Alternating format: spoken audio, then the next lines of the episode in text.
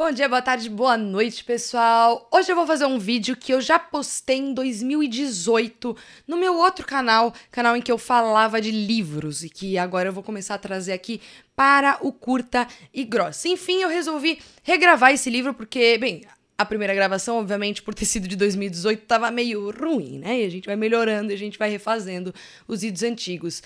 Mas principalmente porque acredito que na semana que vem, no máximo, ou talvez ainda na outra, eu vou abordar um vou trazer um outro livro para vocês muito bacana que discorre mais ou menos sobre a mesma análise que uma breve história do homem nos traz.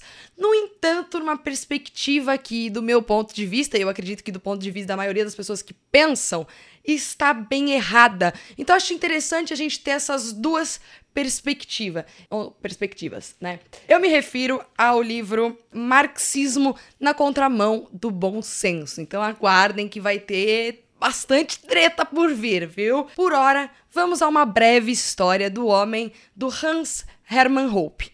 Observem, um ex-marxista. Bem, este livro que eu tenho ao lado, ele é dividido em três partes. E a primeira parte será tratada aqui neste vídeo, e a segunda e a terceira parte será tratada num próximo vídeo que vai ao ar ainda essa semana. Então, né, já sabe, dá like, ativa o sininho e fica de olho para você poder acompanhar essas séries de vídeos. Bem, a primeira parte desse livro discorre sobre como que a sociedade se organizou desde os primórdios, desde a primeira revolução neolítica, né? Quais eram seus desafios, quais eram todo o contexto da época e o que, que foi que aconteceu, quais eram os desafios para que a gente conseguisse se organizar de uma forma que favorecesse a nossa evolução. E vejam bem, a forma que nós nos organizamos hoje por parte da família tradicional foi desenvolvida há cerca de 20 mil anos atrás. Vamos falar um pouquinho disso e aí a gente entra no próximo vídeo falando sobre a, tanto a revolução industrial, quais foram as coisas positivas que elas trouxeram para o desenvolvimento e por fim vamos entrar aí na revolução francesa. A galera que me segue no Instagram já deve ter observado que eu instiguei falar sobre um assunto que eu acabei não falando, e a gente vai tratar isso de forma breve no próximo vídeo, que é sobre as formas de governo existentes, se elas são eficazes ou não, e qual seria uma proposta diferente da democracia que funcionaria, que seria boa para todos, para todos nós, que privilegiasse sempre a liberdade. Mas aí é só no próximo vídeo, galera. Por enquanto, a gente vai falar do núcleo, do comecinho, lá dos primórdios, primeiros seres humanos que existiram. Lembrando, obviamente, que os meus vídeos e os meus artigos, né? Porque todos os meus vídeos agora eles contam com artigos embasando um pouco mais aprofundadamente, porque em vídeo a gente sempre esquece de falar uma coisinha ou outra. O link tá aqui embaixo na descrição, no comentário fixado e também numa barrinha que vai ficar passando aqui eternamente até encher o seu saco para você ir lá e me seguir no Medium. Então os meus vídeos são sempre um resumo tá? Todas as informações, todas as notas, todas as fontes você só vai encontrar adquirindo essa maravilhosa obra.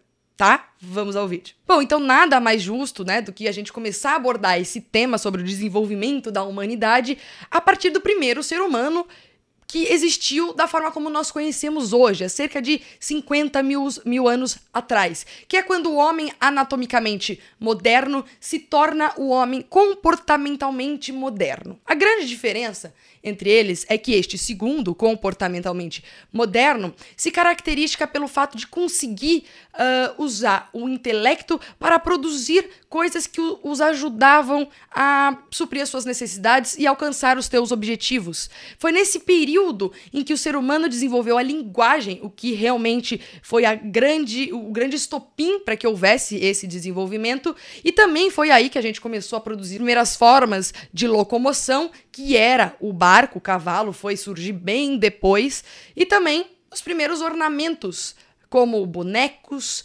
e enfim, facas e outras coisas que a gente podia utilizar. Ah, sim, e artes também. Foi nesse período em que a gente começou a desenvolver um pouco ali do conceito de arte. Naquela época, o homem ainda era nômade e parasitário. Rousseau que chore no banho.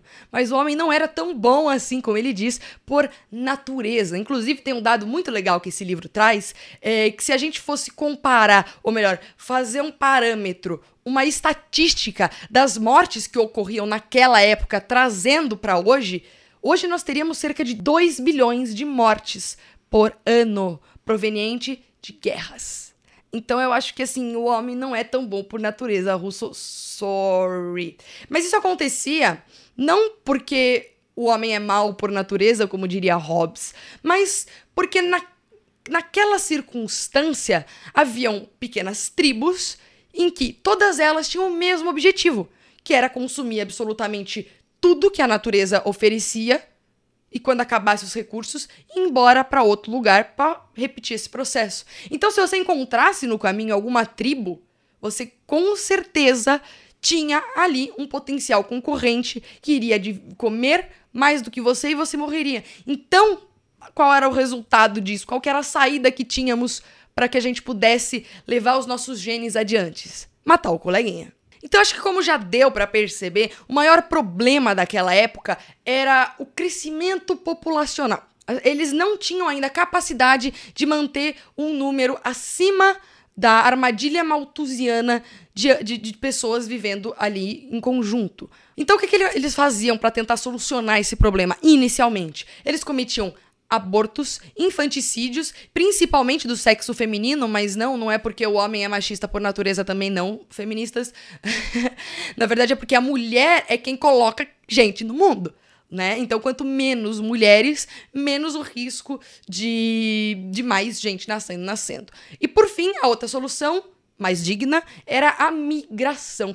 E foi a partir daí que o globo foi praticamente inteiro povoado, a partir da migração. E é legal que esse livro nos conta também um pouquinho, a partir dos dados que ainda é possível a gente obter, uh, quais foram os primeiros locais em que a galera povoou inicialmente, para onde eles migraram em seguida. Também fala um pouquinho do surgimento dessas diferenças de características físicas, né? Porque existe o homem negro, porque que existe o homem né, japonês, o olho puxado. Ele traz todas as características do ambiente que, que, que propuseram o ser humano a se diferenciar fisicamente. É bem legal. Bom, é claro que essa estratégia de matar todo mundo, né? Matar os filhos, abortar a galera e tudo mais, e a longo prazo migrar, uma hora não estava mais funcionando. E com relação à migração, principalmente porque chegou uma hora, depois de 20 mil anos, que o globo inteiro estava praticamente cheio. Então você não conseguia migrar para um lugar porque você ia encontrar uma tribo inimiga que ia acabar te matando. Eis que a mente humana tinha que começar a trabalhar para solucionar uma, trazer alguma, alguma inovação suficiente para eles solucionarem o problema. Foi aí que o homem parou de ser nômade a partir da descoberta da pecuária e do pastoreio. Isso é o que nós conhecemos como a primeira revolução neolítica. E é justamente quando nasce o conceito, ou melhor, a noção da propriedade privada. Então, as primeiras tribos é, pós-primeira revolução neolítica, eles se organizavam a partir da propriedade privada coletiva, que era basicamente tipo as frutas coletadas e os animais caçados, a propriedade privada privada, que seriam seus ornamentos próprios, aqueles seus bens de consumo próprio, como roupas e outras coisas, facas e etc. E também a partir de propriedades públicas, que era basicamente o ambiente onde eles estavam. Ou seja, há duas características aí que salientam essa nova organização social. Uma é o meio, também conhecido tecnicamente como bens econômicos, propriedade privada, em outras palavras também, e segundo, o ambiente, conhecido tecnicamente como bens livres. Mas aí a gente deve estar perguntando, né, como que a gente diferencia um bem livre de uma propriedade privada? Há três requisitos para que você, para que algo, né, se torne um bem econômico, ou seja, uma propriedade privada. Então, primeiro você tem que identificar uma necessidade. Em segundo lugar, você precisa perceber ou reconhecer que determinado bem pode ser usado para satisfazer esta deter essa determinada necessidade.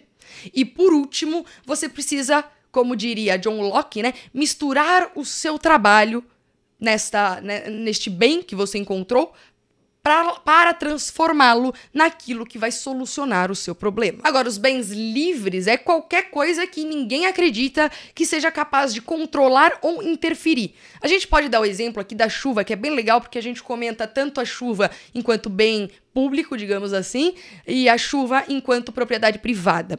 A chuva enquanto chuva ela é um, ela é um ambiente, ela é um bem livre. Você não consegue controlar a chuva.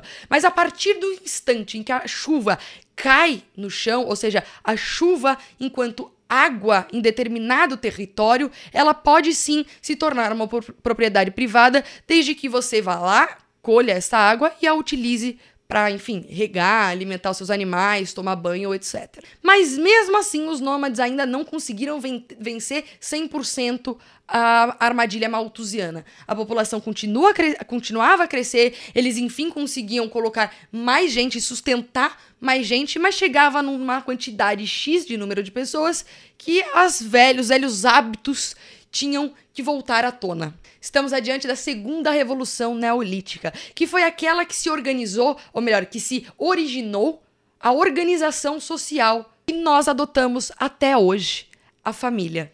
Então, antes de houver a família, antes da gente perceber que esta seria a melhor organização social possível, o que, o que rolava era uma espécie de amor livre né? Exatamente isso. Todo mundo é de todo mundo, ninguém é de ninguém, as prole é de todo mundo, cuida quem quer, quem não quer paciência. Então, com essa nova organização social dividida ali por famílias, eles conseguiram de alguma forma controlar o nascimento dos bebês. Esse livro desenvolve de forma muito mais profundamente o porquê, os conceitos psicológicos. É bem legal a gente ter todas essas informações. Mas é basicamente um conceito que a gente poderia chamar de responsabilidade. Né? Aqueles que colocavam muitas crianças no mundo e não conseguiam suprir as necessidades delas eram mal vistos pelos seus colegas. Então, isso era uma, um freio moral que havia para que a galera fizesse menos filhos.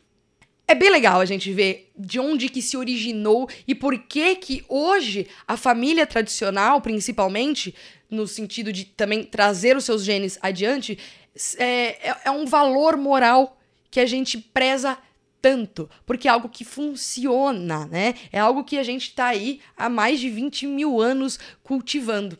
É muito interessante, esse livro traz outros conceitos muito legais, a gente precisa realmente pegar e ler ele, tintim por tintim, vale muito a pena, é uma leitura extremamente fácil, assim, que você lê em três dias se você deitar e rolar, tá? Inclusive, essa parte do livro uh, é a maior parte, então veja quantos detalhes eu não tô trazendo aqui e que vale a pena conferir.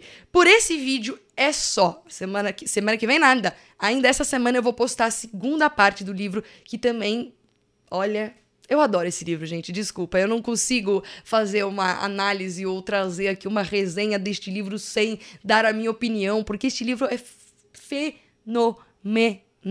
Eu espero que vocês tenham gostado e deixa eu dar alguns recadinhos para vocês. Se você tá aqui até agora, dá o like no vídeo, comenta é, aqui no vídeo também, porque isso ajuda bastante no engajamento.